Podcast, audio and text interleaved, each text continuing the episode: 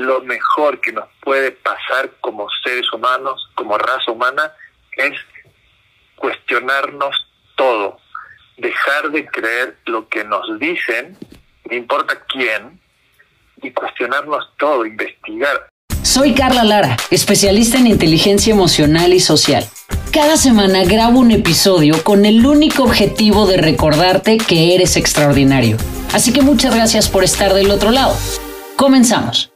Hola, ¿qué tal? ¿Cómo estás? Bienvenido a este episodio número 19 de este podcast extraordinario. Muchísimas gracias por estar del otro lado. Gracias porque todos los días nuestra comunidad va creciendo y eso es solamente por todo el apoyo que tú me das, por sentarte a escuchar los episodios, por compartir, por comentar, porque me permites pasar contigo estos ratitos a la semana. Así que si todavía no eres parte de la comunidad, este es un gran momento para que le des seguir y nos permitas que esta comunidad siga creciendo cada día más y podamos hacer viral esta información y las personas recuerden que verdaderamente son extraordinarias. Hoy tengo un gran invitado. Va a estar con nosotros hablando este gran amigo, terapeuta y consultor en biodescodificación. Él es mi gran amigo Mirko Rugiero. Bienvenido, Mirko. Carla, buenos días. Muy bien, muchísimas gracias por, por la invitación. Muchísimas gracias a ti por estar del otro lado, por compartir con nosotros, porque la información que tú manejas es verdaderamente profunda, muy interesante y estoy convencida que a todas las personas que están del otro lado les va a servir muchísimo y va a servir para darles una buena sangoloteada emocional. Así que muchas, muchas gracias. no, gracias a ti. Cuéntanos, Mirko, ¿qué es la biodescodificación? Bueno, la, la biodescodificación o descodificación biológica es, es un método terapéutico que busca eh, qué hay atrás de las sintomatologías físicas comúnmente llamadas enfermedades. No solamente se queda ahí en el que hay atrás de la, de la sintomatología física, sino vamos más profundo todavía, vamos a encontrar el, la respuesta de qué está diciéndome mi cuerpo. Eh, yo siempre trato de, poderlo explicar de la manera más simple, eh, que sea entendible, eh, que, no quedan, que no queden dudas, con frases que son súper antiguas. Por ejemplo, todo lo que la mente calla, el cuerpo lo grita. Okay. Tenemos que comprender que la mente no es nuestro cerebro, nuestro cerebro es un órgano que tiene una función. La mente es todo aquello que hace parte de mí, todos mis recuerdos, todas las energías. Es como decir, la mente es el universo. Okay. Ese universo tú lo percibes de una forma, tú de otra y tú de otra, ¿no? Ese universo que es información, que es energía, que es frecuencia, que es vibración, eso lleva a que nosotros a través de nuestro órgano cerebral tengamos una percepción de esa realidad y eso va a, por no siempre entre comillas, a afectar mi biología. Nosotros en, en biodescodificación buscamos, la palabra lo dice bio, biología, descodificación habla de algo que está codificado en el único lugar que puede estar codificado, que es en nuestro inconsciente biológico. El inconsciente biológico es el que dirige la vida del, ser humano porque es el, más gran sistema autónomo donde todas nuestras creencias, nuestros recursos, nuestras experiencias están guardadas. Es como si podemos tener un, ni siquiera se le parece, pero es una, una forma de poder ilustrar, como un gran disco duro donde guardamos información. Ese es el inconsciente biológico. Que la pregunta es, ¿desde cuándo guardamos información? Exacto. Desde que estamos en el útero materno. Porque ahí ya empezamos a existir. Entonces, todo eso que hemos vivido, evidentemente inconscientemente, dentro del útero materno, está guardado en nosotros y tenemos que tener esta frase como ley. Todo lo que dio por resultado vida se va a repetir. Y todo lo que dio por resultado muerte se va a evitar. Y es completamente inconsciente. Esto es, es una ley de, este, de esta madre tierra. Entonces, a través del abordaje de la bio, buscamos qué, qué estás sintiendo, cuál es tu síntoma, qué es eso que no te deja vivir la vida de forma plena, ya sea emocional, biológico o heredado, porque también usamos la información de nuestro árbol genealógico, nuestro transgeneracional, nuestros ancestros. Es una, es una, es una forma muy linda de poder encontrar muchas respuestas a cosas que ni te imaginas que ahí están.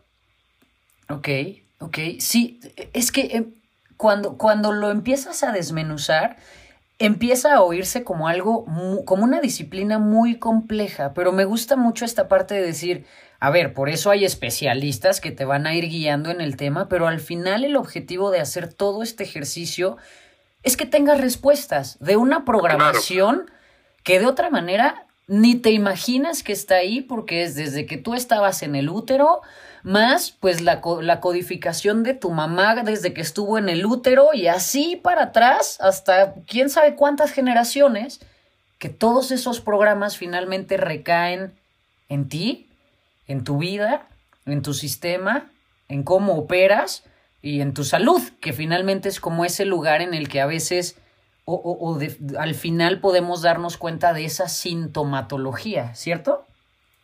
Sí, siempre con la premisa de que no hay culpables, Carla. Siempre buscamos, eh, ay, por culpa de mi mamá que vivió esto, sí, pero no es culpa. Tu mamá o la abuela o papá o quien sea hizo lo que pudo con lo que sabía y con lo que tenía. Entonces, no podemos culpar a alguien nosotros vivimos experiencias dentro de, primero del útero materno, de la percepción de nuestra madre, pero justamente como es su percepción, es lo que, lo que ella aprendió a hacer. Como nosotros tenemos esa información, podemos gestionarla, que es la palabra clave, gestionarla para que no nos afecte, para que podamos comprenderla. ¿Qué es? Y, y me quiero adelantar si es que me lo, me lo ibas a preguntar, ¿qué es el estado de comprensión? Sí. Cuando uno dice, me cayó el 20, que ahora, ahora sé todo, ahora entendí todo, ya no hace falta que, lo, que alguien me lo explique. Es más, no puedo ni explicarlo yo, pero ya me cayó el 20, eso es una toma de conciencia. Eso es un estado de comprensión, que es muy diferente al conocimiento. Porque el conocimiento es Sí, yo sé, 5 por 5 son 25, pero lo aprendí porque lo repetí X cantidad de veces en mi escuela primaria, ¿no? Lo aprendí porque me porque fue un, un no sé, una forma de enseñanza que tuvimos. Pero el conocimiento y la comprensión son dos cosas completamente diferentes. Y lo que buscamos siempre a través de este abordaje es comprender, no entender. Entender es algo que es lógico, que es eh, matemático, que justamente es el opuesto al otro. El, estado de comprensión es completamente emocional, es intuitivo, es creativo, eh, está ligado a la pasión, al arte, a la música, a todo lo que te hace sentir. Y el, y el estado de, de conocimiento que te da libertad y te hace saber muchas cosas, está limitado por nuestro consciente, ¿okay? que es el 5% de nosotros, y el inconsciente, que es justamente lo opuesto, es el 95%. Entonces, en, este ir y venir del consciente al inconsciente, empezamos a tomar conciencia, o sea, traemos del inconsciente al consciente información que ha estado codificada y que hemos repetido de generación en generación. Y muchas de esas informaciones ni siquiera sabemos que las tenemos, pero como el inconsciente es individual, familiar y colectivo, tenemos que comprender que nosotros vamos a estar siempre regidos por el inconsciente familiar y el inconsciente familiar siempre va a estar regido por el inconsciente colectivo. ¿Cómo, cómo podemos saber esto? ¿Con qué, ¿Con qué ejemplos o de qué forma podemos saber qué es algo que está en el inconsciente de la humanidad? Sí. Por ejemplo, las cosas que son arquetípicas, la simbología, ¿no? Y lo dicen, lo decimos muchas veces y no somos conscientes.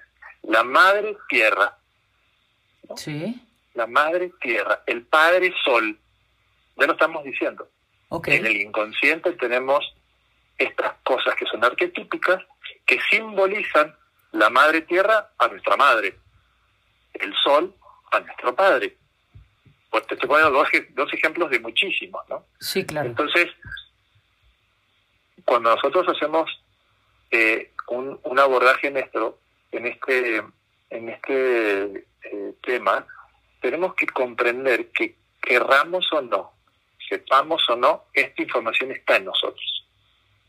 Y es maravilloso cuando empezamos a, a despertar a esta información porque te das cuenta que todo el tiempo el universo, esta energía que rige en la humanidad, está mostrando lo que está en ti a través de cosas, de personas, de parejas, de eh, situaciones que vives laborales, de relaciones interpersonales, de relaciones con la familia, de tus propias creencias que te limitan a ver más allá.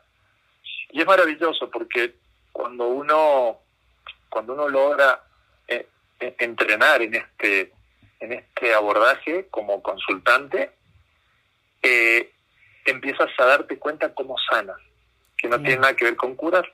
Siempre, siempre lo aclaro, ¿no? Curar es, está bien, te duele la cabeza, te tomas la pastillita para el dolor de cabeza y si te pasa el dolor, ya está bien. Pero sanar es profundo, es comprender el para qué está bien que yo tenga esto, o sea, cuál es el mensaje que me viene a dar. Suena como místico, pero no es místico. Sí, eso, es lo lindo. E, eso, eso es algo que a mí me interesa mucho, como, como decirle a las personas. Esto, esto de la biodescodificación no es como si crees o no crees. O sea, esto opera igual que la ley de la gravedad. Está ocurriendo todo el tiempo y nos vale, o sea, e, es irrelevante si crees o no. No, no la vas a cuestionar porque es algo que está operando todo el tiempo. Este tema del, inconsciente y de la biología y de la programación no es solamente ahí como una idea hippie que a alguien se le ocurrió a ver cómo le hacíamos para tener otra línea de sesiones, sino que hay toda una estructura de pensamiento científico que explica y aborda este lugar de dar respuestas a partir de cómo nos conectamos, de cómo nos comunicamos, de cómo vamos teniendo experiencias y cómo esas experiencias van trascendiendo el tiempo, el espacio, los genes, la historia y si quieres despertar, tienes la posibilidad de hacerlo y de sanar.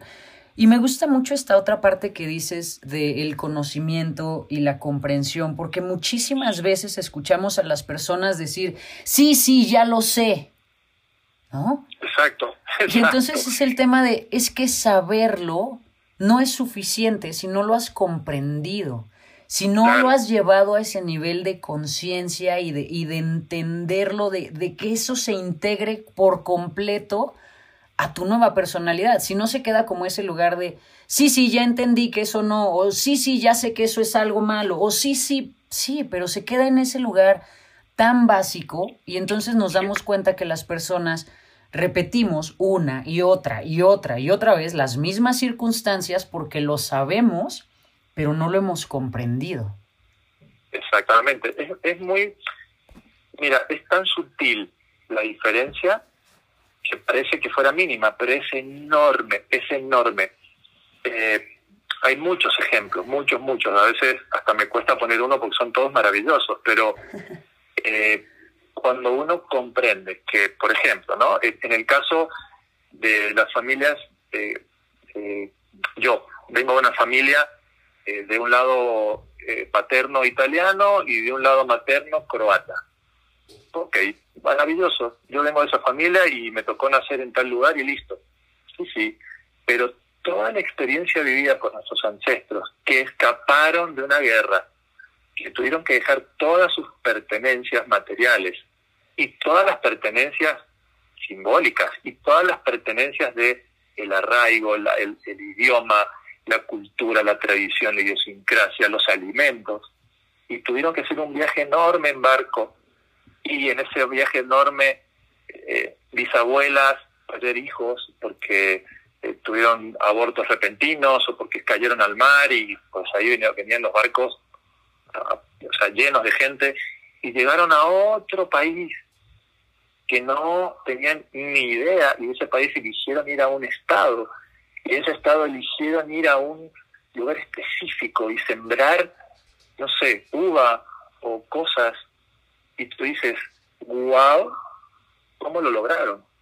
Claro. ¿Cómo lograron hacer todo lo que tuvieron? Claro, en aquellas épocas, en los mil, 1890 o mil principios de 900, 1910 y demás, era más fácil, eh, comparado con hoy, tener un pedazo de tierra, ¿no? Sí. Era, era más fácil porque básicamente era como que te adueñabas y demás. Pero no solamente era adueñarse del pedazo de tierra, era, ¿y ahora qué? Tengo que trabajar y, conseguir recursos para llevar adelante la vida. Y tengo a mi mujer y tengo cuatro hijos que han venido, uno está en la panza, tres nacidos y otro idioma y te cambian el nombre cuando llegas al país porque no te entienden, entonces te ponen el, el te cambian una letra de tu apellido y ya se, se pronuncia diferente, entonces ya hay un cambio, que quieras o no, sepas o no, está de generación en generación. Entonces cuando hay una situación como la que se está viviendo en el planeta ahora, ¿no? Sí. Y mucha gente, lo he escuchado en las consultas, lo he escuchado en, las, en los talleres, es decir, estamos en una guerra y le vamos a ganar a este bicho. ¿no? Esto, quieras o no, sepas o no, simboliza una guerra para el inconsciente de las personas que en la historia han vivido esto, que me tuve que ir de cierto lugar por guerra. Wow. Y, y eso justamente es la diferencia entre saber y comprender. Es muy grande, parece chiquita, ¿no? porque la, o sea, ah, yo ya, ya sé, ¿sí? Pero el ya sé te deja ahí, en ese 5% de conciencia. Cuando comprendes, te llevas toda esa maravillosa información que viene desde el otro lado, del inconsciente, es el 95%. ¿no? Wow, me encanta. Es un tema súper interesante, de verdad, apasionante. Y aparte, escucharlo eh, pues de alguien que se ha metido verdaderamente a las profundidades y entender y a trabajar de lleno, además con miles y miles de personas que van contigo y te consultan y te preguntan y pues toda esa experiencia es algo maravilloso y muchísimas gracias por estar acá y por compartirlo. Y hay un tema que cuando hablamos de, de biodescodificación y, de, y después de escucharte, pues a mí siempre me ha parecido algo interesantísimo que tiene que ver con esto de las lealtades familiares. ¿Nos puedes explicar un poco de qué va esta parte de las lealtades familiares? Sí, mira, es eh, recién me da risa porque se me pone la piel china. Este, no nos podemos ver, pero te, podría sacar una foto y mandártela. Este, la, la, a mí me apasiona esto, me apasiona de una forma única eh, por eso he invertido tanto tiempo de mí en, investigar, eh, no solamente tiempo, dinero también, ¿no? Que, uno aprende de grandes maestros que, que llevan también años investigando. Claro. Em, las lealtades familiares es algo tan maravilloso, pero tan poco conocido, y rige nuestra vida. Yo recién te decía, todo lo que dio por resultado vida se repite y todo lo que dio por resultado muerte se evita. Ok. Ok. Una lealtad familiar, por ejemplo, es que mm, si yo no hago esto, y es inconsciente, ¿ok? No es algo que, a ver, hay muchas veces que se sabe, pero no se comprende, se sabe. Claro, mi bisabuelo o mi bisabuela eh, hizo un restaurancito entonces continuamos en la familia con el restaurancito. Eso lo sabes, ¿ah? y está bien, y lo disfrutas y te hace bien. Pero ¿qué tal que no es lo que tú quieres hacer? Lo que realmente te apasiona, lo que realmente ni siquiera sientes como un trabajo. Que lo haces porque te da dinero, que lo, no la pasas bien, vamos a poner la palabra, lo sufres, ¿no? y estás todos los días otra vez arrancando tu negocito, abriendo las puertas, comprando la mercadería, trabajando atrás de la cocina, porque encima, vamos a poner, Carla es la chef, ¿no? Es la que hace esto porque Lo hizo la bisabuela, lo hizo la abuela, lo hizo mamá, lo hizo a mi hermana, lo hago yo. Pero si no es lo que quieres, no es lo que, lo que amas, no es lo que te da libertad, ¿por qué lo haces? Por lealtad familiar. Simplemente por un sentido de pertenencia. El ser humano necesita tener referentes, necesita sentirse que es parte de un clan, de una manada, de un rebaño. Y eso está tan arraigado en nuestro inconsciente biológico que ni siquiera lo sabemos. Y hacemos cosas que ni, ni sabemos por qué las hacemos, pero las hacemos solo por una lealtad familiar. Y la lealtad familiar también existe a través, no solamente de una profesión, a través de los nombres. Ajá, sí, sí, sí. Pedro, Pedro Chico, Fernando Chiquito, Fernandito. sí. Exactamente. Entonces, la lealtad familiar, para resumir un poco esta pregunta, Carla, es eso que nos lleva a hacer cosas que si dejamos de hacer nos sentimos excluidos. Y ahí entran también los síntomas, los síntomas físicos. tuve, tuve el privilegio de atender a unas, unas hermanas divinas, unos grandes seres, eh, grandes mujeres, que todas, todas terminaron con problemas de tiroides. Todas terminaron con problemas de tiroides. Algunas con las tiroides ya inhibidas por productos químicos, otras en procesos de tomar cosas para el hipotiroidismo. Este, pero todas, ¿no? ¿Y por qué todas? Porque la biología se va a expresar en todas las mujeres con el mismo síntoma. Lo tuvo mamá, sí. Lo tuvo la abuela, sí. Wow. Entonces ya hay un problema genético, ¿no? Diríamos básicamente. Pero es ¿Cuál es el motivo de, que se repita el tema genético si ya estamos en la tercera generación? Es que es genético. Y hasta ahí llega, ¿no? Sí, es la, es, eh, ah, lo sé. Claro, lo sé y ya me lo han dicho y es genético porque es genético. Sí. ¿Y cuál es el motivo de, ese, de que ese cambio genético? O sea, ¿por qué la biología expresado de generación en generación a través de este cambio o de esta cuestión genética? ¿Cuál es el motivo? ¿Qué me está diciendo esto? Entonces, cuando comprendemos que la tiroides es un órgano de nuestro cuerpo que tiene una función clave, maravillosa, y que nos lleva al cambio de etapas, y que nos lleva al cambio por tiempo, porque para que tú seas de una bebé a una nena, a una jovencita, a una madre, a una abuela, se necesita tiempo, años. Sí. Entonces, ¿qué me está diciendo la tiroides en la historia del clan femenino que ha venido de generación en generación?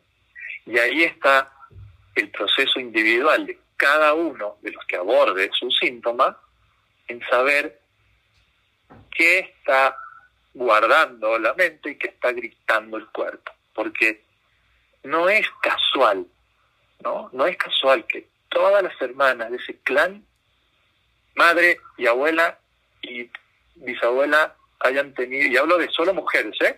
Okay. hayan tenido el mismo síntoma y que se traduzca como es genético y ya, no, te tienes que aguantar, así te tocó vivir. Claro. ¿Qué pasa cuando alguien de ese clan sanó su síntoma de tiroides? ¡Wow! Los demás es como, ¿qué hiciste? Sí. O, o por qué empiezas a tener síntomas mucho, o sea, no tan fuertes, o sea, tus síntomas de, en el caso del hipotiroidismo, ya no tienes tantos síntomas, o sea, algo está pasando.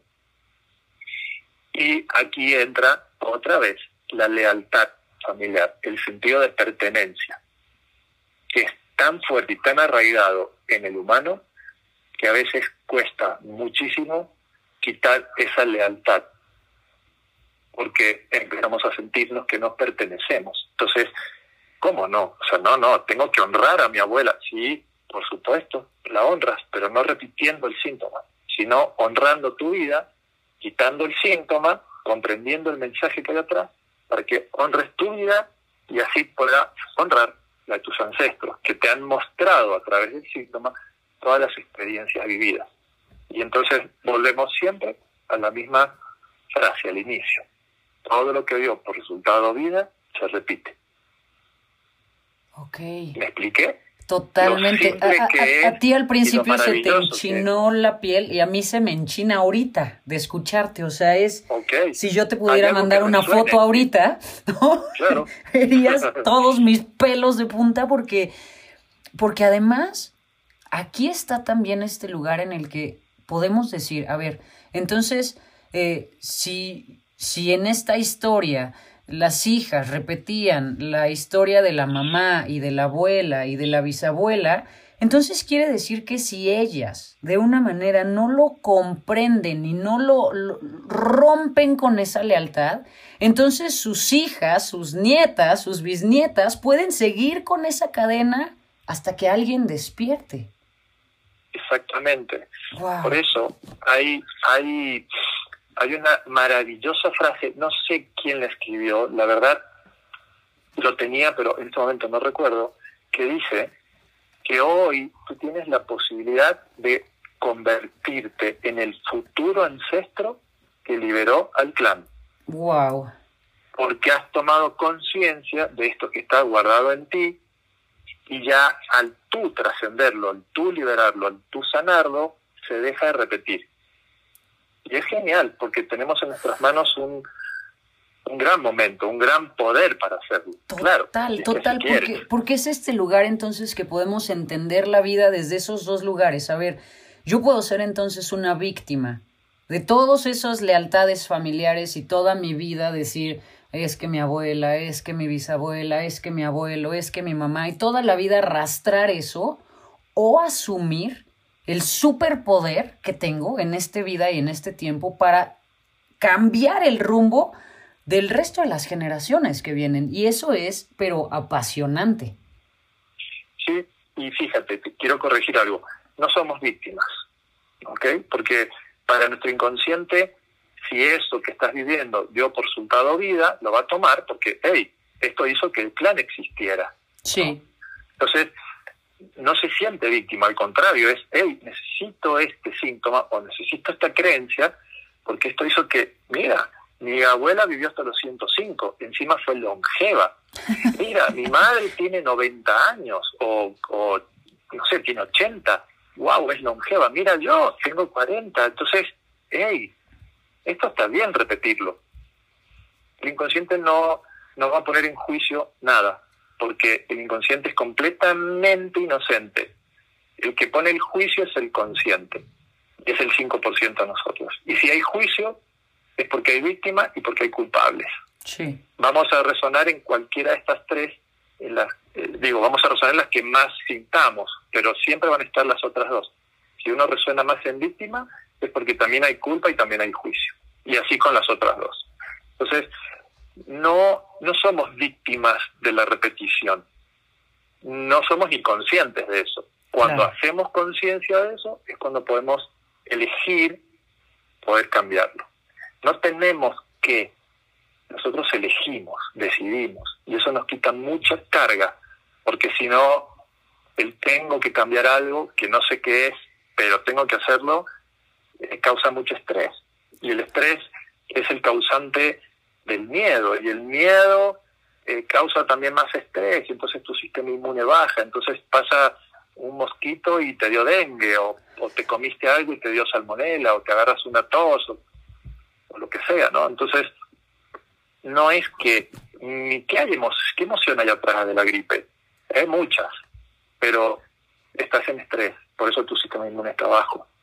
Por eso ahora, en estos momentos, la gente que vive todo esto con mucho estrés tiene mucho miedo, tiene muchas posibilidades de agarrarse cualquier bichito, cualquiera, o sea, no este cualquiera, porque el sistema inmune está debilitado por el gran estrés biológico que produce una gran detonación de histamina, de, eh, de químicos en el cuerpo que te van a llevar a un malestar. ¿no?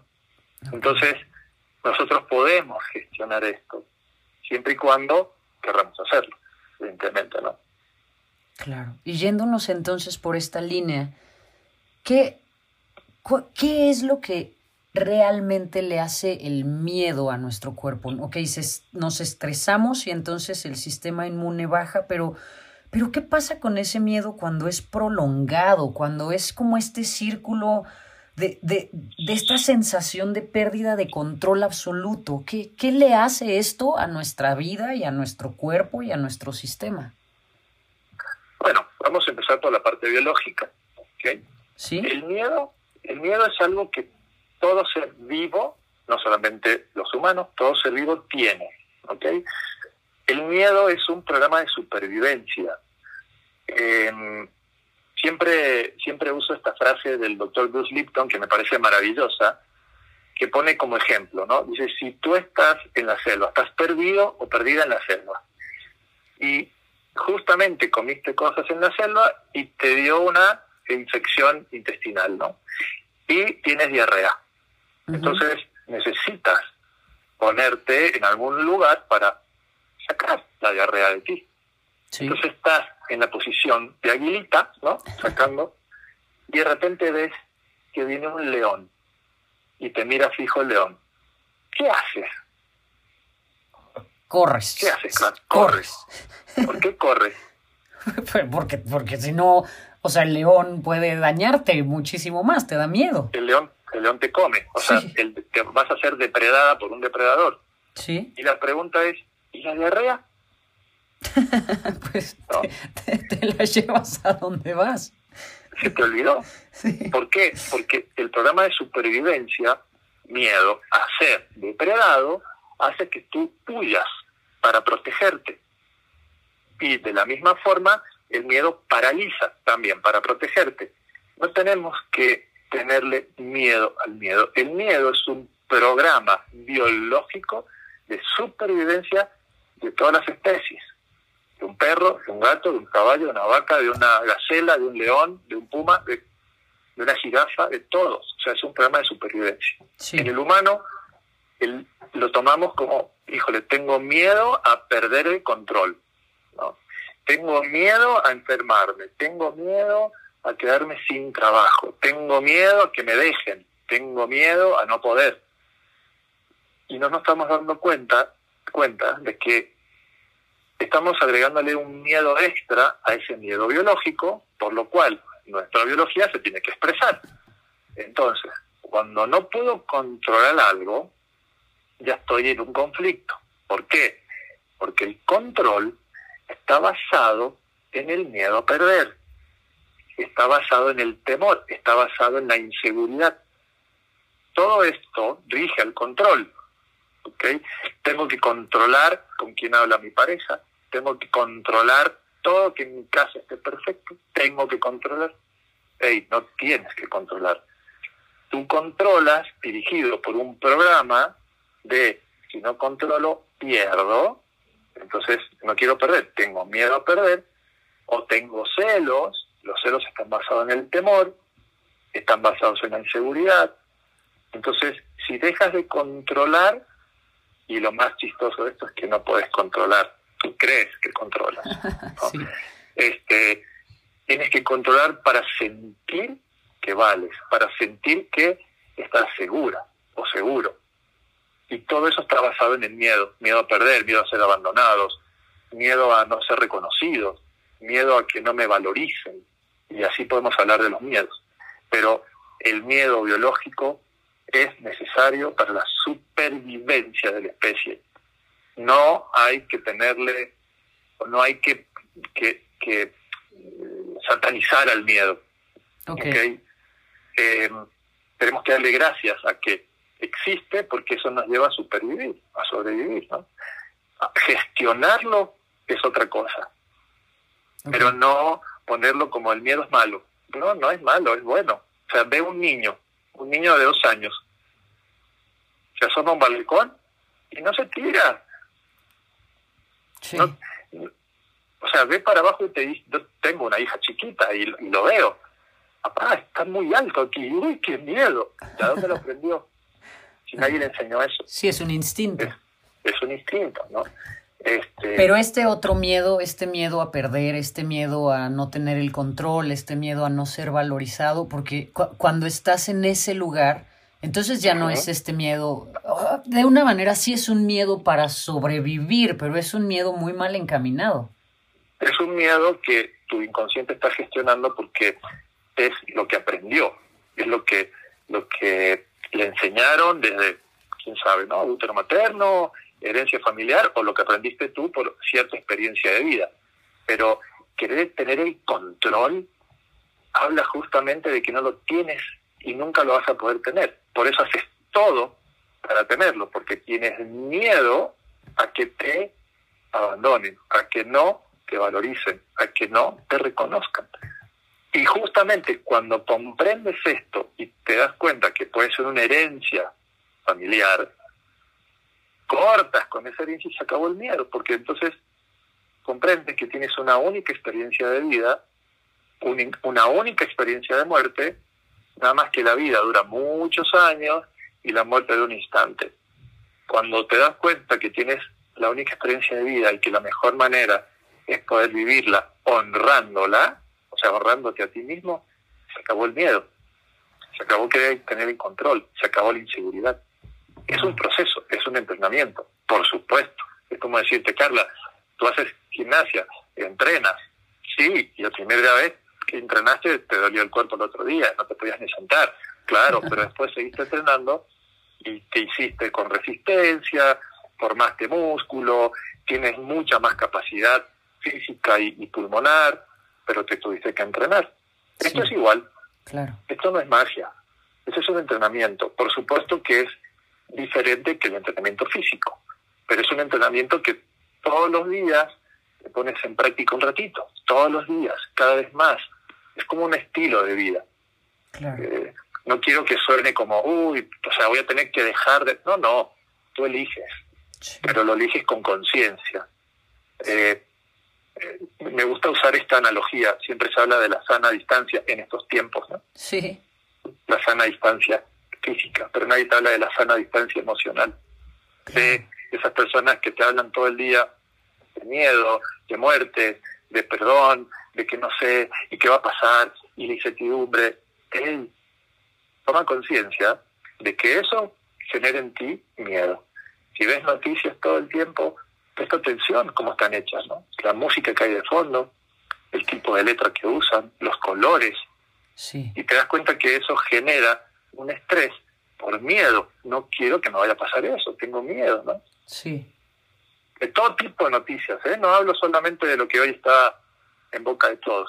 sí, sí, sí. General- Generalmente las noticias que uno escucha de lo que sea, de robos, de secuestros, tal, es miedo, miedo. Y Total. escucha el tono de voz del, del periodista, presta atención cómo te hacen la nota, si es solamente visual, ¿no? Los colores, la música de fondo, y parece una película de terror. Entonces, ya está codificado eso. Sí, Es una gran manipulación al inconsciente. ¿no? total. Ese es el miedo que tenemos que aprender a gestionar y decir, hey, yo no quiero eso. Es, es como viene alguien y te dice, oye, Carla, eh, estás en la calle, no, tienes que ponerte un cubrebocas. Y tú le dices, me estás hablando desde tu miedo, no es el mío, Sí, por eso no lo tengo. claro. Estoy tan, estoy tan bien y tan segura que, me- que, que, que estoy bien yo y que tengo un montón de, de cosas que he averiguado, estudiado y, y conocido, y yo no tengo miedo. Sí, Entonces, si alguien viene a obligarte, porque hablan desde su miedo, no desde el tuyo. Pongo el ejemplo del cubrebocas, pero puede ser cualquier ejemplo. ¿eh? Oye, no te subas a la montaña rusa, porque sabes qué pasa. Sí, sí, pero es tu miedo, no es el mío. claro. Déjame disfrutar, déjame vivir. Yo después elijo, no tengo que, no debo de.